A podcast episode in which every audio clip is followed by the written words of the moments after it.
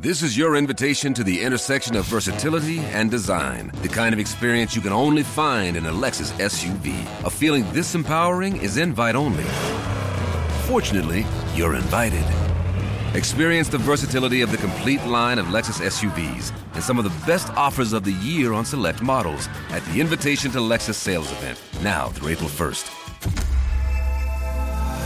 Experience amazing at your Lexus dealer.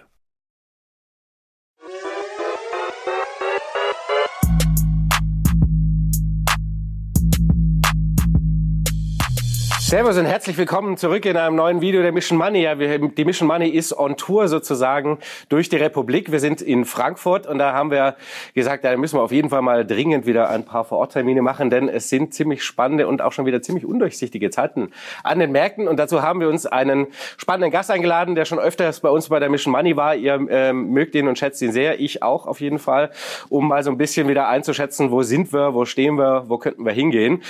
Und äh, jetzt sind wir hier bei JP Morgan, bei dem äh, Kapitalmarktstrategen von JP Morgan Asset Management. Herzlich willkommen zurück, Tilman Galler. Hallo. Vielen Dank, dass wir bei euch sein dürfen. Ähm, ja, wir haben das letzte Mal geredet im äh, Frühjahr, im März, Ende Februar. Da war gerade ähm, die erste Phase Powell-Rede im Anfang Februar äh, wo er die Märkte mal wieder so ein bisschen angefangen hat und auf den Boden der Realität zurückgeholt hat. Dann kam die ganze Regionalbankenkrise, den Anfang haben wir im Gespräch damals mitgekriegt, noch in München.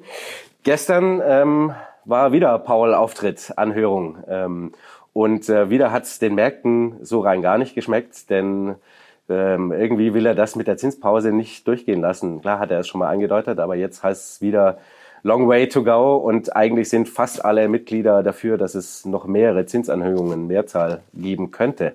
Ähm, ist das überraschend?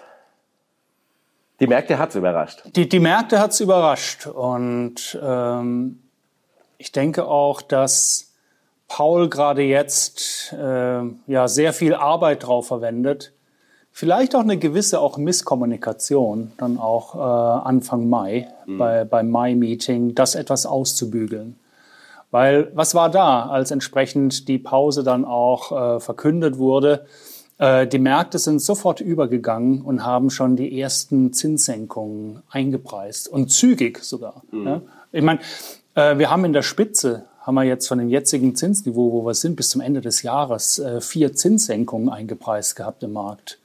Und das gibt einfach momentan die Inflation und das gibt der Arbeitsmarkt überhaupt nicht her. Und ich glaube, da hat gerade äh, Paul jetzt massiv auf die Bremse treten müssen, um da Klarheit zu schaffen. Und deshalb eben Long Way to Go heißt nicht, dass jetzt ähm, äh, mehr oder minder die Federal Reserve einfach mal vorbeugend äh, die Zinsen senken wird, äh, weil es den Märkten gefällt, sondern es zeigt sich eben, dass die zugrunde liegenden Inflationskräfte doch sehr viel hartnäckiger sind, äh, als wir uns das alle wünschen. Und von der Seite her, Zinspause ja, möglicherweise sogar noch ein leichtes Nachschärfen, aber dann die klare Botschaft, und ich denke, das ist auch durchaus berechtigt, äh, außerhalb eines finanziellen Unfalls, dass wenn nichts Gravierendes passiert, dass äh, tatsächlich die Fed erstmal oben bleiben wird. Das heißt, wir werden es länger und längerfristig mit äh, höheren Zinsen äh, zu tun haben. Also das wird die, ist die zentrale Botschaft. Also klaffen jetzt wieder wie einfach Anfang Februar vor der letzten Rede so Wunsch und Wirklichkeit an den Märkten wieder stark auseinander. Also die, die, die Rentenseite hat und das ist oftmals ein bisschen der, der klügere Markt. Wenn ich sagen, die Rentenseite hat schon jetzt relativ schnell darauf reagiert. Also man sieht dann auch mit den Leitzinserwartungen auch für, für den Dezember oder für den Januar äh, nächsten Jahres, ähm, dass da äh, die meisten auch Zinssenkungen schon wieder ausgepreist wurden. Ja. Also da hat, da hat man, da hat man schon eine Reaktion gesehen. Man sieht es generell auch auf der, auf der Rendite-Seite, dass man da etwas, ähm, etwas vorsichtiger geworden ist. Äh, ich bin noch nicht so ganz sicher, ob entsprechend die, die Aktienmärkte das so richtig wahrgenommen haben, was da gerade passiert oder eben auch manche Credit-Märkte bei den Unternehmensanleihen, ob die wirklich jetzt auch schon verarbeitet haben, dass die Zinsen und damit eben auch die Finanzierungskosten sehr viel länger hoch bleiben mhm. Äh, und nicht jetzt schon die Feuerwehr äh, kommt zum, äh, zum Löschen in Form äh, von Notenbanken, die dann schon mal die Zinsen senken. Das wird erstmal nicht passieren. Und das erhöht natürlich dann auch, wenn wir mal nach vorne schauen, die Risiken, dass es dann doch zu einer Rezession und möglicherweise sogar zu einer etwas äh, ausgeprägteren Rezession kommen kann. Mhm. Wollen wir mal, bevor wir gleich Sentiment auch machen und natürlich auch das Bewertungsthema, äh, vielleicht mal so ein kurzer Rückblick im Vergleich zum, zum Frühjahr, also so im Märzraum, als wir noch gesprochen haben. Wo stehen wir denn makroökonomisch im, im, jetzt in, in, innerhalb von den drei Monaten? Also makroökonomisch stehen wir dahingehend, dass äh, in der Tat das, was wir erstmal auch erwartet haben, im Großen und Ganzen eintritt. Die Wirtschaft schwächt sich sukzessive ab, aber wir sehen jetzt nicht erstmal den Absturz in eine Rezession. Und das Einzige, was gerade auch in den letzten Monaten für uns auch äh, so eine Überraschungskomponente war und immer noch ist, ist der Arbeitsmarkt. Ja, der will partout nicht reagieren. Ich meine, die Wirtschaft schwächt sich ab, aber wenn man die Arbeitsmarktberichte durchgeht, in den USA, aber auch in, äh, äh, in Europa, sieht man eben, dass äh, es immer noch sehr, sehr eng ist und dass gerade der Lohndruck weiterhin hoch ist. Mhm. Und das ist genau das, was äh, die größte Sorge der Zentralbanken ist. Und dann sind wir wieder beim Thema. Es, es, es wird länger dauern, weil eben jetzt die Notenbanken eine Heidenangst davor haben, dass wir jetzt so eine Art Lohnpreisspirale bekommen ja. und dass die langfristigen Inflationserwartungen äh, sich beginnen zu verändern, dass eine Art Entankerung stattfindet, dass also alle jetzt damit rechnen, auch zukünftig und längerfristig wird die Inflation höher bleiben und sich dann eben entsprechend darauf einstellen. Und deshalb wollen jetzt die Zentralbanken, und wenn es auch zum Preis einer Rezession ist, das verhindern, dass das eintritt.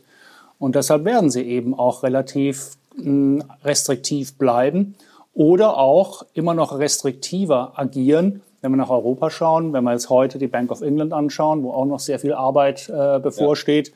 aber eben auch bei der EZB. Und das ist so die große Unbekannte. Wo in dem ganzen geldpolitischen Bild befindet sich denn die, die EZB?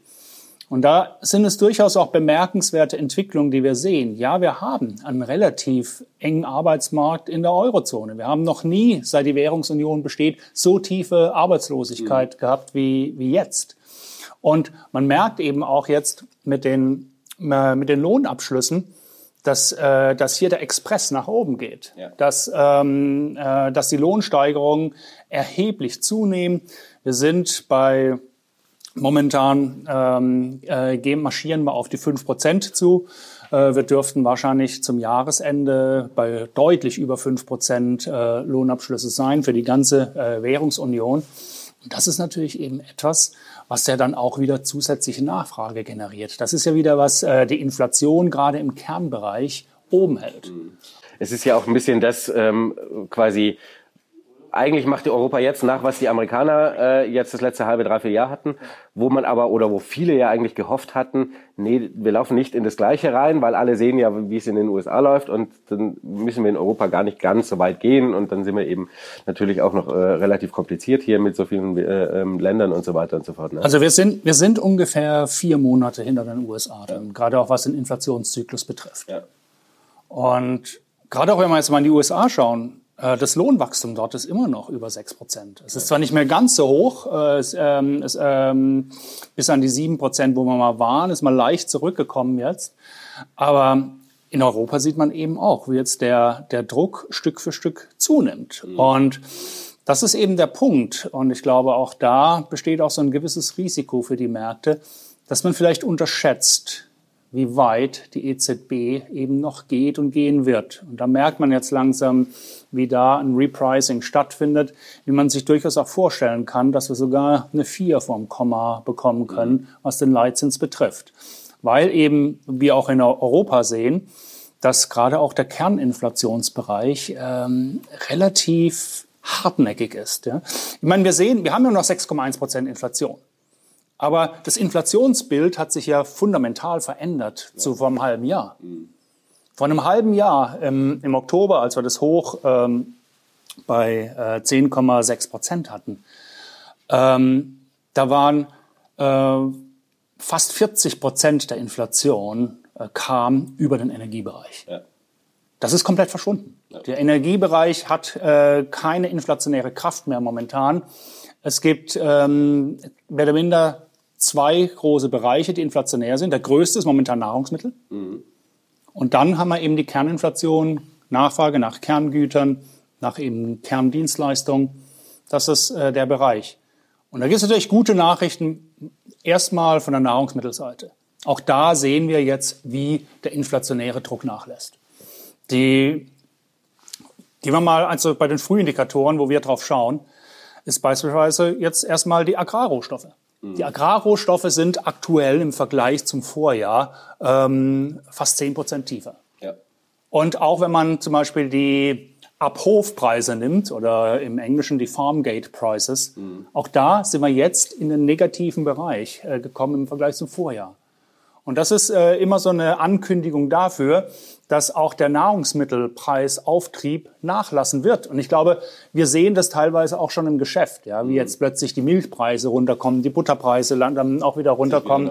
Und das sind, das sind, das sind Punkte, die werden sich in den nächsten Monaten ähm, disinflationär auswirken. Also diese Komponente, äh, die momentan so inflationsdominierend ist, wird auch sehr, sehr viel weniger werden. Ähm, aber auf der anderen Seite, jetzt bei den Lohnabschlüssen, die Nachfrage beim Rest bleibt relativ hoch. Und ich meine, selbst wenn die Nahrungsmittelkomponente wegfällt als Inflationstreiber, sind wir immer noch auf der Kernseite her bei drei Prozent und teilweise drüber. Und das ist nicht das Inflationsziel der EZB. Plus, dass wir natürlich noch, also gerade in Europa, die Gefahr haben, wenn der Sommer mal rum ist und wir auf den Herbst laufen und dann dreht sich die Diskussion vom letzten Jahr nochmal von vorne und unter Umständen natürlich auch auf der Preisseite. Genau. Und, und das ist mit den jetzigen auch Dynamiken und Basiseffekten kann es tatsächlich sein, dass wir bis Oktober dann auch das Gesamtinflationstief bekommen. Mhm. Weil dann werden wir einen maximalen, auch negativen Energiepreiseffekt haben. Dann ähm, äh, ist die Nahrungsmittelinflation sehr, sehr viel niedriger, wie ich gerade geschildert habe. Aber dann kommt eben dann die Frage, wie geht's jetzt da weiter? Und da haben wir immer noch einige Un äh, Unbekannte. Was macht jetzt in den Herbst hinein äh, die Energiesituation? Wie geht es auch weiter mit den Nahrungsmittelpreisen? Ja. Und da ist man, äh, gibt's jetzt auch durchaus Störfaktoren. Äh, schauen wir jetzt gerade auch mal wieder ins Schwarze Meer, ähm, wo jetzt Russland mehr oder minder das, das Lieferabkommen äh, auch über, über Getreide aus der Ukraine äh, nicht mehr verlängern will, wo entsprechend jetzt auch wieder etwas fehlt. Dann haben wir Wetterphänomene. Wir haben El Nino, was sich wahrscheinlich aufbaut. Und die Frage dann auch, bekommen wir wieder einen sehr heißen, einen Dürresommer, wo die Ernten entsprechend schwach sein werden. Das kann nochmal wieder zusätzliche Inflationsimpulse dann bilden, äh, wo man sagt, okay, wir, wir, haben vielleicht ein temporäres Tief im Herbst, aber da, da danach kann es durchaus besteht das Risiko, dass sich sogar die Inflation dann auch wieder etwas beschleunigen kann. Und das ist eben der Punkt, aber wo halt auch die Zentralbank sagt, das können wir manchmal nicht beeinflussen, aber was wir beeinflussen können, ist gerade auch der Kernbereich, auch ähm, über die gesamtwirtschaftliche Nachfrage. Und da müssen wir eben drosseln. Und da müssen wir eben halt auch ähm, teilweise wirtschaftliche Schwäche induzieren, dass dieser enge Arbeitsmarkt äh, nicht mehr so eng ist, dass möglicherweise sogar die Arbeitslosigkeit leicht ansteigt und damit eben auch der Lohndruck nachlässt. Weil nur dann kann man durchaus auch nachhaltig sehen, dass dann ähm, die, äh, die Inflationsgefahr auch nachhaltig nachlässt. Mhm. Wenn wir jetzt gerade mal so die, und das finde ich äh, wirklich faszinierend, die letzten, gerade mal die letzten ein, zwei Wochen uns anschauen, äh, am Markt mit allerlei neuen Höchstständen, im DAX natürlich, in den USA aber auch, ähm, und sich mal so dagegen hält, so alle wichtigen, sagen wir mal, Frühindikatoren, nehmen wir die Erzeugerpreise, Einkaufsmanager-Index, vor allem vom verarbeitenden Gewerbe, ähm, Redbook, also sprich die, die, die Einzelhandelsumsätze, alles relativ stark rückläufig bis relativ schlecht. Ähm, Einkaufsmanager-Index zeigen ja auch so ein bisschen Auftragsproblematik, auch vor allem in den USA. Ähm, ist eigentlich nicht der Moment, wo man sagt, ja, jetzt müssten die Aktien richtig durch die Decke gehen. Denn es ist ja für die Unternehmen eigentlich allesamt schlecht. Das sicherlich. Also ich glaube, wir brauchen da so ähm, auch noch den Ausgangspunkt. Ja. Und wir haben so bei unserem Jahresausblick gesagt, 2023 wird ein schwieriges Jahr für die Wirtschaft, aber ein besseres für die Märkte. Ja. Weil wir haben ja eben schon ein Katastrophenjahr 22 erlebt, wo durchaus schon einiges auch eingepreist und vorweggenommen wurde gerade auch mit der Rezession, die ja eigentlich auch die best erwartete Rezession aller Zeiten war, ja. die jetzt halt nur noch nicht, nicht eingetreten ist. Man kann jetzt sagen, hier, okay, in Europa, wir haben jetzt eine technische Rezession äh, drin, aber in den USA äh, sind wir noch weit davon entfernt. Und wenn man eben auch die Composite-Einkaufsmanager ähm, nimmt, da sind wir auch noch weit entfernt von, von rezessiven Levels. Ja. Und ich glaube, das ist, was man an den Aktienmärkten durchaus etwas gefeiert hat, ähm, dass ähm, die Ertragslage der Unternehmen relativ stabil ist und dass es vielleicht doch nicht so schlimm gekommen ist bisher, wie erwartet. Und dann gab es eben jetzt noch so eine Zusatzkomponente und das würde ich jetzt dann auch als die AI-Rally und äh, generell auch die nochmal dieses Comeback auch von IT und ähm, ja, sagen wir, nennen wir es mal New Economy nennen. Ja. Und das hat nochmal einfach auch die Märkte gerade in den letzten Wochen nochmal kräftig nach oben katapultiert und hat teilweise jetzt auch so Sentiment- und Sogeffekte gesch äh, geschaffen, ähm, die, äh, die jetzt einfach auch zu dieser bisher erfreulichen Erfol äh, Performance der Aktien geführt hat. Aber man sollte sich der Warnzeichen durchaus bewusst sein. Wir haben eine Marktbreite, äh, die nicht sonderlich groß ist. Ne? Ja. Also wenn man allein mal den S&P 500 nimmt, ähm, die Top 10 Werte haben über 40 Prozent Performance gemacht der Rest vom S&P 500 fast gar nichts. Ne? Mhm. Also äh, das ist äh, äh, dies, diese Rallye steht auf ein paar wenigen dicken Beinen, aber sonst äh, der Rest äh, ist da eher etwas äh, hin, hinten dran. Ich, ich klinke da nämlich gleich mal ein. Wir haben ja jetzt die letzten zwei Wochen eigentlich ähm, verschiebt sich das ja so ein bisschen. Also wir kriegen ja so ein, ein bisschen eine Marktbreite. Equal Weight S&P ist mittlerweile im Plus, war bis mhm. äh, Ende Mai, Anfang Juni noch noch negativ. Ähm, Russell 2000 kommt so ein bisschen bisschen in die Gänge. Man sieht ja so diesen, diesen bisschen einen Shift. Die Frage ist ja am Ende des Tages, ähm, ist das ähm, entspannender, beruhigender oder ist es eigentlich gefährlich? Denn äh, dadurch steigt auch so ein bisschen die Fallhöhe, denn es ist ja nicht so richtig unter, unterfüttert, dieser, dieser Aufschwung. Also die, die Fallhöhe vom breiten Markt sehe ich gar nicht so hoch. Also von der Seite, das macht mir weniger Sorgen. Es macht mir mehr die Wachstumsseite äh, Sorgen, ja. wo wir sehr, sehr hoch sind. Also ich habe jetzt gerade heute wieder mal so mein Bewertungssheet aktualisiert. Und wenn man mal ähm, die, ja, von den, den Wachstumswerten die Standardabweichung nimmt von normal, ähm, wenn man einfach mal KGV, Dividendenrendite und Kursbuch nimmt, dann sind wir fast wieder zwei Standardabweichungen über normal. Und, und das einfach mal so äh, mit Standardabweichung kann man manchmal nicht so viel anfangen, mhm. aber da nochmal ein paar Zahlen äh, zu nennen. Auf weltweiter Basis zwischen Wachstum und äh, Value, also zwischen Growth und Value, haben wir momentan eine Divergenz von 17 Punkten beim KGV. Und äh, der langjährige Durchschnitt ist bei knapp 8, also 7, 3 Viertel. Also da, da, da hat sich schon wieder so eine Größe, da, da hat sich eine Fallhöhe aufgebaut.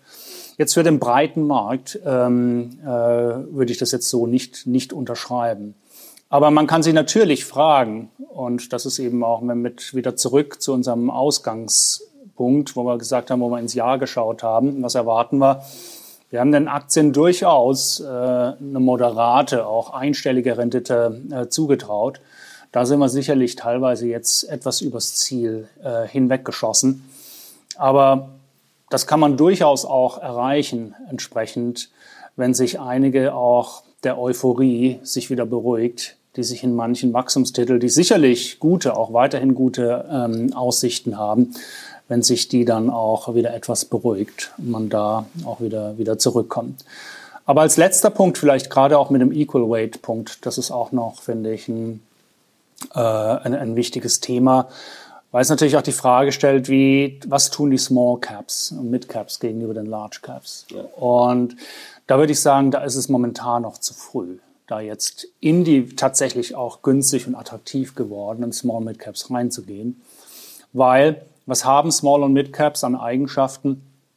Sie sind oftmals konjunktursensitiver und sie sind aber eben auch oftmals äh, vom Financial Leverage höher gelevert. Mhm. Teilweise in den USA haben sie auch eine kürzer laufende Finanzierungsstruktur. Mhm. Also das heißt, wenn man jetzt über das Thema länger, längere, höhere Zinsen und über das Thema weiterhin durchaus imminente Rezessionsgefahren äh, mhm. spricht, dann ist es vielleicht vom Timing noch ein bisschen zu früh, da an größeres Übergewicht bei den Small- und Mid-Caps äh, zu denken.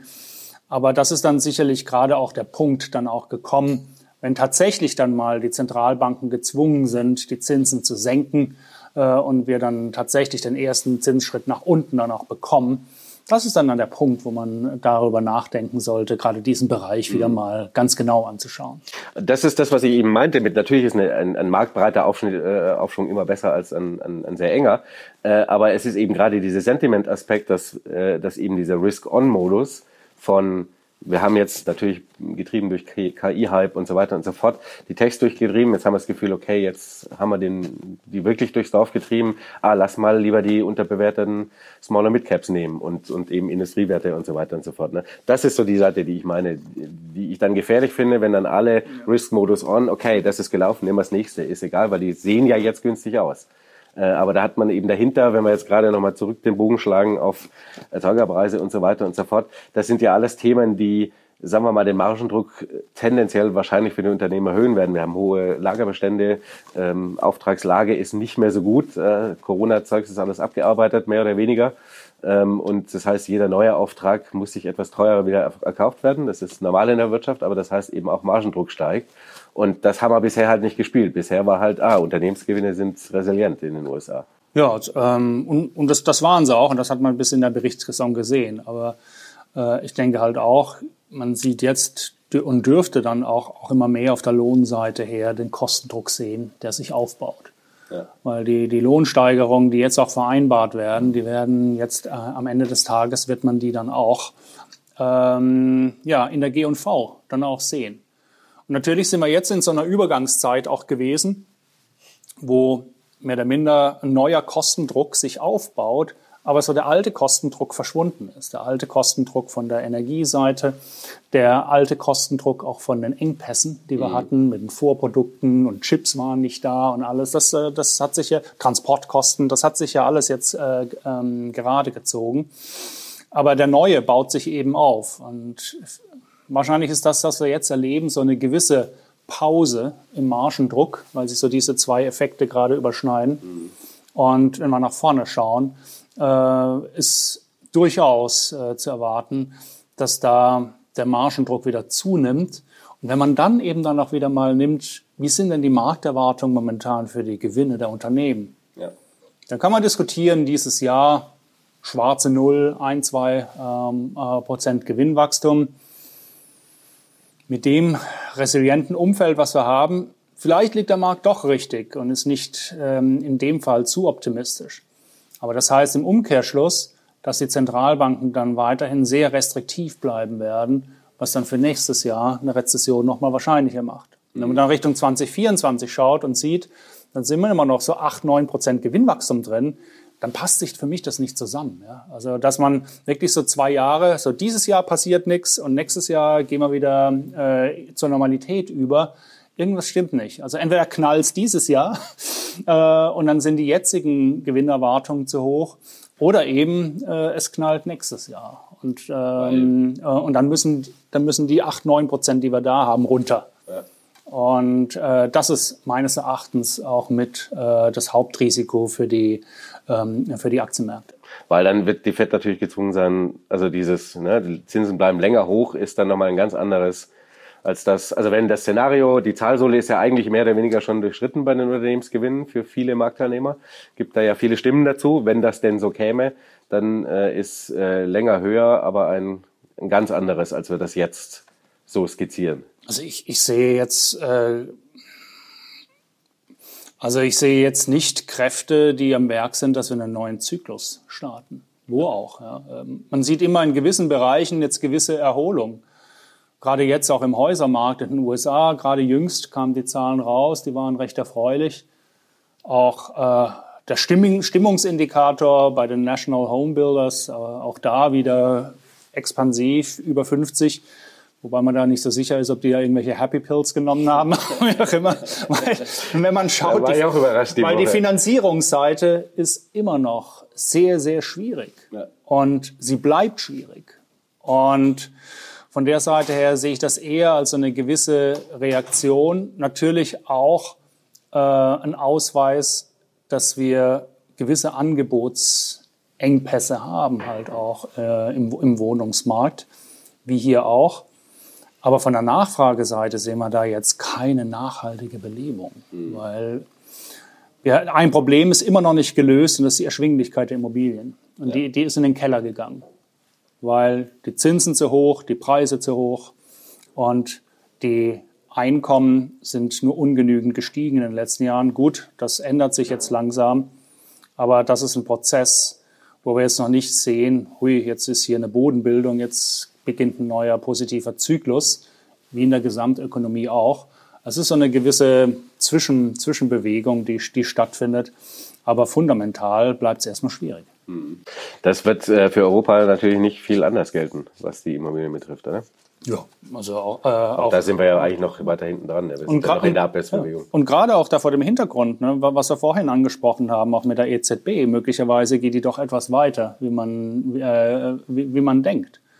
Und auch bei uns haben natürlich auch die Banken auch äh, einen gewissen, einen gewissen Spüren, einen gewissen Druck. Äh, viele Banken haben jetzt halt auch mit diesen Zinsänderungen durchaus zu kämpfen.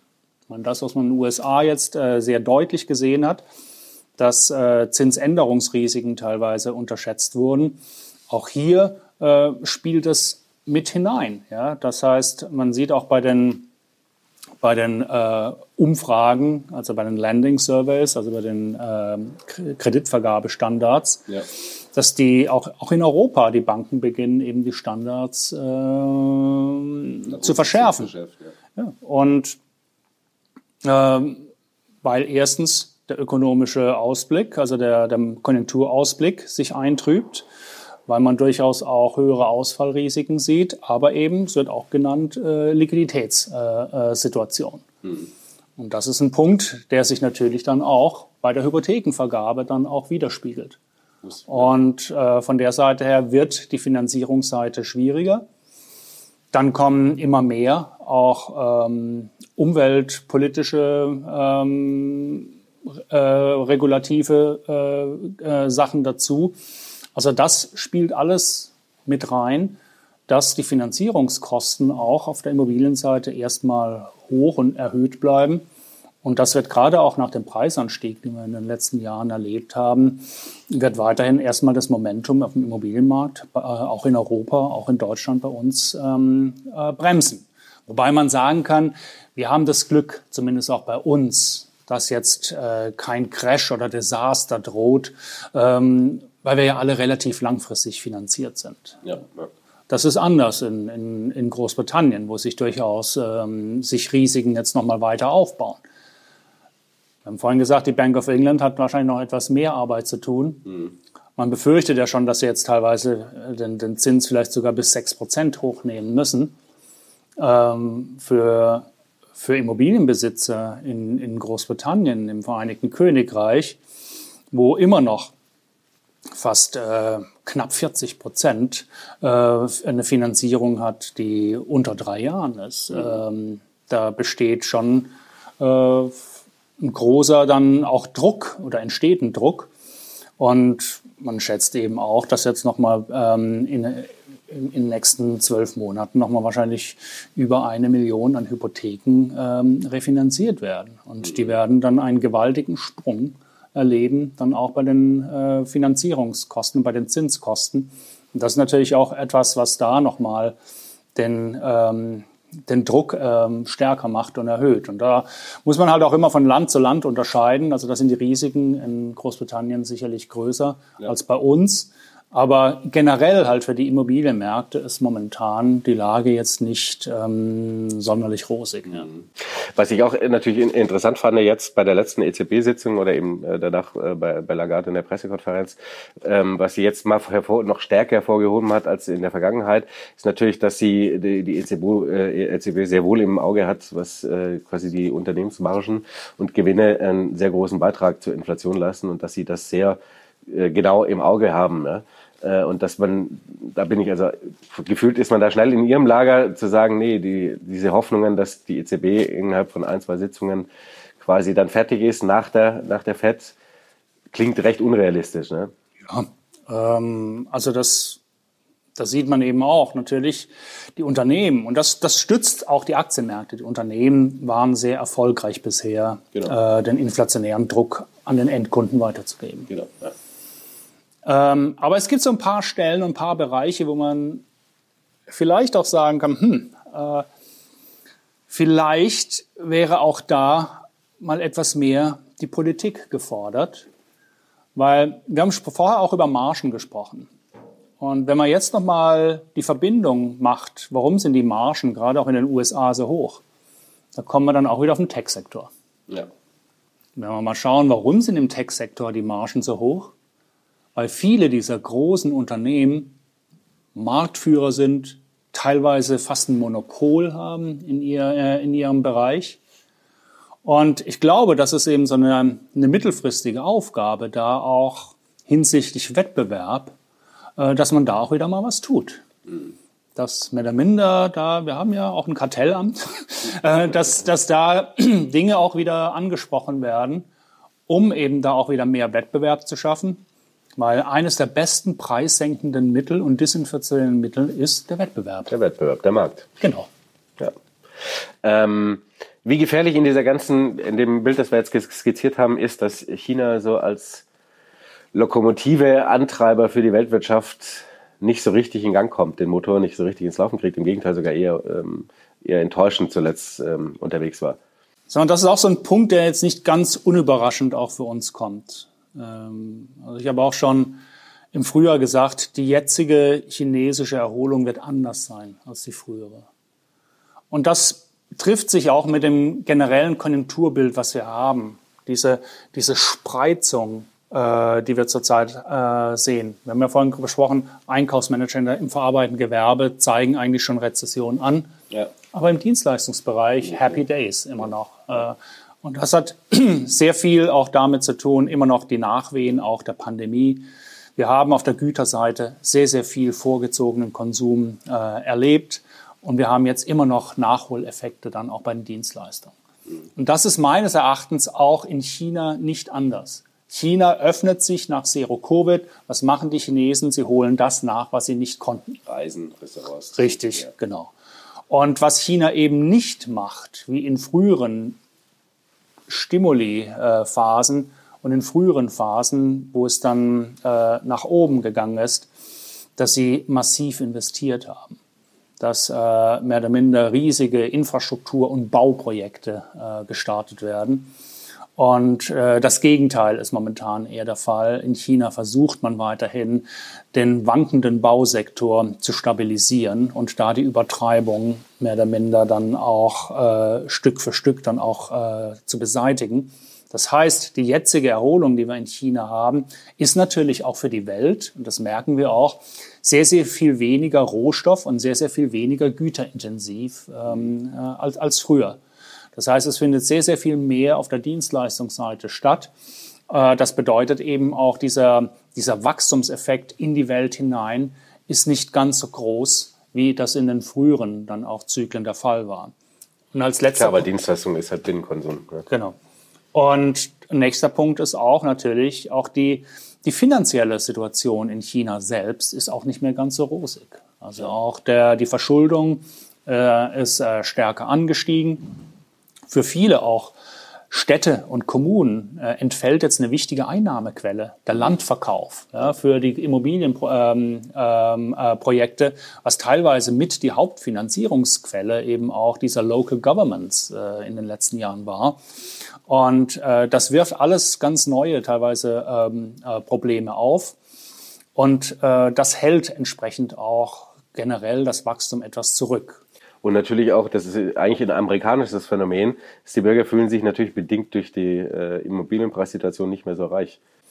Ja, sie sind äh, sicherlich etwas, äh, sie sind sicherlich etwas, etwas vorsichtiger. Und äh, ich glaube, da merkt man jetzt, was gerade auch äh, in China selbst dann auch stattfindet, ähm, dass jetzt nochmal versucht wird, auch auf der monetären Seite, auch auf der geldpolitischen Seite nochmal zu lockern, nochmal Entspannung zu schaffen. Also, dass man da jetzt die Zinsen nochmal weiter runterbringt. Man ist da sehr vorsichtig. Man hat die Mindestreserven gesenkt. Man senkt jetzt eben auch äh, seit längerem die Leitzinsen ähm, äh, wieder, um im Endeffekt dann die Finanzierungskosten dann auch zu senken, um da den Unternehmen, aber eben auch den Haushalten äh, eine gewisse finanzielle Entspannung äh, äh, zu geben, um dann auch die Wirtschaft zu stimulieren. Und das ist eben auch der Punkt, was unseres Erachtens dann auch äh, auch dem chinesischen Markt und dem chinesischen Aktienmarkt äh, eine gewisse Unterstützung gibt. Mhm. In, ähm, wenn wir mal wieder ein bisschen auf den Markt zurückkommen, ähm, weltweit, in letzter Zeit kommt immer mal wieder das Stichwort aus, irrationaler Überschwang, wenn man sich die Märkte so ein bisschen anschaut. Würden Sie teilen, dass wir da so ein bisschen gerade reinrutschen? In, in gewissen Bereichen, also wie wir es vorher rausgearbeitet haben. Ja, es also gibt da in, einem, in, ein paar Tech-Werten. Ich meine, auch AI ist natürlich, es ist eine bahnbrechende Technologie, äh, die ja. kommt. Also ich glaube, man sollte es nicht unterschätzen die, in der Langfristwirkung. Aber es ist noch sehr, sehr vieles unklar. Eben dann auch, ähm, eben, wie sieht es mit der Regulatorik aus zukünftig? Ähm, wie sind die Verdienstmöglichkeiten? Also das sind, das sind, das sind alles so Punkte, wo man sagen kann, ja, da ist momentan erstmal äh, sehr, sehr viel Euphorie im Markt für ein sehr, sehr wichtiges Thema aber möglicherweise ist man da etwas auch vorausgaloppiert. Also in da in gewissen Bereichen ist ein gewisser Überschwang da. Aber ich habe es vorhin auch gesagt, wenn man die Bewertung vom Rest vom Markt anschaut, sind wir da jetzt nicht ähm, in, in, in, der, in der Stratosphäre oder irgendwo weit oben, sondern wir sind normal bewertet und teilweise sogar äh, leicht unterbewertet. Also das ist ein Punkt, wo wir sagen, in gewissen Bereichen Überschwang ja, aber man sollte es nicht auf den ganzen Markt generalisieren. Was machen wir von der Asset Allocation aus dieser sehr undurchsichtigen Großwetterlage im Moment? Also wir schauen, dass wir weiterhin ähm, uns versuchen, etwas defensiver äh, zu positionieren ohne dass wir jetzt in den Panikmodus gehen und ähm, äh, super defensiv werden. Also fahrt ihr die Aktienquoten jetzt rapide runter? Nein, also das ist, äh, wir sind neutral mehr oder minder ins Jahr gegangen. Und jetzt äh, ist sicherlich die Überlegung, ob man da das etwas reduziert, wenn, dann auf ein leichtes äh, Untergewicht sagen wir, die Kursstärke, die sich jetzt aufgebaut hat, da etwas äh, nutzt, um das äh, äh, zu, redu zu, reduzieren. Ähm, aber sonst ist wichtig eben halt für uns weiterhin der Fokus auf Qualität. Und das ist eben auch, gilt für den Anleihenbereich. Ja. Also auch weiterhin eher, auch wenn High Yield gut gelaufen ist, oder gerade auch weil High Yield gut gelaufen ist, High Yield preist für uns momentan keine Rezession ein. Ja. Also die Risikoaufschläge sind sogar nochmal geschrumpft ähm, äh, in, in diesem Jahr. Und von der Seite her fühlen wir uns auch im Unternehmensanleihenbereich eher im Investment-Grade-Bereich gut aufgehoben. Government Bonds sind durchaus auch wieder interessant, sollten wieder mehr Schutz bieten, dann auch gerade in dem Fall, wenn die konjunkturelle Landung doch etwas härter werden sollte, als man das erwartet. Und sonst auf der Aktienseite auch weiterhin Qualitätsunternehmen. Wir haben es vorhin mal angesprochen, auch bei den äh, Unternehmen, gerade mit der Small-Mid-Cap-Diskussion. Einfach Unternehmen, die relativ wenig, äh, wenig Verschuldung haben. Ja. Und Unternehmen, die rentabel sind, die Cashflows haben. Unternehmen, die gute Dividenden bezahlen, äh, deren Dividende aber eben auch relativ fundamental gut unterstützt ist, weil beispielsweise auch die Payout-Ratios relativ niedrig sind. Also das sind die Punkte, wo wir sagen, das sind Opportunitäten. Das sind auch Bereiche im Markt, die sind jetzt zurückgefallen mhm. äh, in der Performance, gerade auch gegenüber den Tech-Werten, die auch Qualitätsunternehmen sind. Aber diese Qualität hat inzwischen einen relativ hohen Preis. Mhm. Weil natürlich auch viele Tech, dieser großen Tech-Unternehmen, die haben eigentlich fast keine Nettoverschuldung. Das heißt, wenn da mal im Worst-Case-Szenario die Kreditmärkte zugehen, das juckt ihr nicht. Ja. Also ähm, die können sich mehr oder minder können ihr Geschäft aus, äh, aus ihren eigenen Beständen, aus ihrer eigenen Liquidität aufrechterhalten. Ähm, aber wie vorhin gesagt, die sind halt eben äh, relativ teuer. Äh, wir sehen uns da eher auf der Qualitätsseite, aber eher Richtung den äh, Substanzwerten, die jetzt nochmal, gerade aus relativer Sicht, nochmal attraktiver geworden sind. Mhm. Abschließend, weil das äh, Substanz ein gutes Stichwort ist, ähm, was machen wir mit Japan? Wir sehen sogar die, also Bewertung ist sowieso historisch wie immer niedrig und äh, mittlerweile sind die Dividendenrenditen höher als in den USA. Ähm, ist so ein eigener Markt. Ähm, jeder jubelt, aber man hat das Gefühl, so richtig vom Fleck kommen sie auch nicht. Ähm, Japan, Japan ist ein Markt, den man hauptsächlich aus der Mikroseite betrachten sollte. Ja. Weil rein konjunkturell passiert in Japan nicht mehr viel. Nee, natürlich nicht. Aber also es ist, seit 20 Jahren nicht viel. Es, ja, es ist kaum Wachstum da. Aber es gibt eben interessante Entwicklungen, ähm, äh, die man teilweise einfach äh, nicht, nicht wahrnimmt, weil Japan jetzt jahrelang auch nicht auf dem Investorenradar war.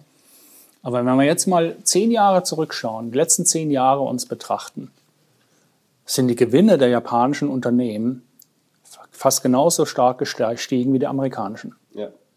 Und jetzt schaut man in den letzten zehn Jahren die Performance vom US-Markt an und vom Japan-Markt. Und jetzt hier sieht man, äh, ähm, dass äh, natürlich vom, von der US-Performance sehr viel dann eben auch durch eine Bewertungsausweitung, durch ein steigendes KGV äh, eben ja. auch begründet wurde, während in Japan das Gegenteil der Fall ist, der Markt wurde noch billiger.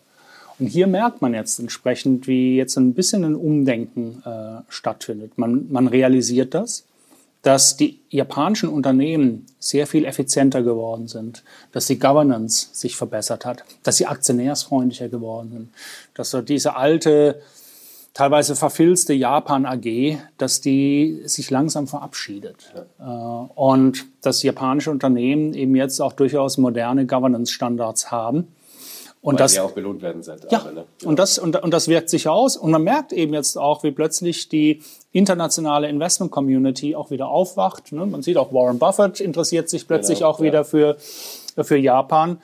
Und hat vielleicht auch damit zu tun, dass äh, das Investmentumfeld in China selbst auch etwas schwieriger geworden ist. Dass man ja. dann auch schaut, wie kann man jetzt auch äh, in dieser Wachstumsregion Asien, wie kann man mehr oder minder dann auch ähm, ja, äh, seine Eier vielleicht ein bisschen in die Körbe verteilen. Mhm. Und dann auch äh, fällt Japan eben immer mehr auf, wo man sagt, ja, also man kann auch ähm, äh, die Region durchaus auch im Portfolio repräsentieren, indem man Japan wieder etwas stärker hinzunimmt. Aber, also als eigenständigen Markt, ne? nicht mehr nur in, verteilt in irgendwelchen ja, Paketen. Ja, aber es gibt auch Möglichkeiten vom Investment, wenn man schaut, es gibt ja die Asien-Portfolien beispielsweise, aber es gibt auch die Pazifik-Portfolien, die dann beispielsweise auch Japan und Australien dann auch nochmal mit beinhalten. Ja. Und das heißt nochmal von der Volatilität, dass, diese, dass dieser Index, weil er breiter ist, weil er eben Australien und Japan dazu nimmt, von der Schwankung viel weniger schwankungsanfällig ist als jetzt äh, eher ein konzentrierter äh, ja. asiatischer Markt, der sehr viel mehr dann auch ähm, China drin hat. Also das ist eben auch eine Alternative, die sehr spannend und sehr interessant sein kann. Äh, ganz risikofrei ist das jetzt äh, auch nicht, äh, wenn wir mal Japan äh, betrachten. Auf lokaler Ebene hat ja der Markt jetzt 30 Prozent gemacht mhm. dieses Jahr, also sehr, sehr, sehr sportlich. Aber es gibt so ein kleines Damoklesschwert, was so am Himmel äh, momentan äh, schwebt. Und das ist die BOJ. Das ist, ja, wenn man so neudeutsch sagt, die Yield Curve Control, also die ja. Kontrolle der Zinsstrukturkurve, die immer noch da ist, wo sich der Berg momentan noch nicht bewegt hat. Also die BOJ hat sich da noch nicht äh, richtig bewegt. Aber wo man mit der inflationären Entwicklung, die man hat, durchaus auch erwarten kann, dass das in den kommenden Quartalen sich nochmal ändern kann. Und das ist dann äh, auch äh, der Punkt, wo dann beispielsweise der Yen dann anfangen kann, plötzlich stärker zu werden. Ja. wenn der Yen mal richtig stärker wird, dann ist es dann auch oftmals für den Aktienmarkt dann ein bisschen schwieriger. Mhm. Also von der Seite her Japan durchaus auch strukturell, strategisch interessant, aber auf den, äh, nach der jetzigen Rallye aus der taktischen Sicht vielleicht eher äh, eine neutrale Gewichtung. Als also eher noch ein bisschen aufpassen. Auch da wachsen die Bäume nicht in den Himmel. Richtig. Lieber Tim Galler, vielen Dank. Danke auch. Freunde, ich hoffe, ihr konntet wieder einiges mitnehmen. Ich denke doch, das war ein äh, Ritt durch die Welt wieder mal, so wie wir das gewohnt sind. Ein paar recht spannende äh, Einschätzungen waren auf jeden Fall dabei. Schreibt in die Kommentare, in welchem Lager ihr seid. Ähm, Wird es ein super Börsensommer oder auch mal eher ein bisschen defensiver? Und ansonsten vielen Dank fürs Zuschauen. Kräftig liken und abonnieren und wir sehen uns äh, nächste Woche wieder. Bis dann. Ciao.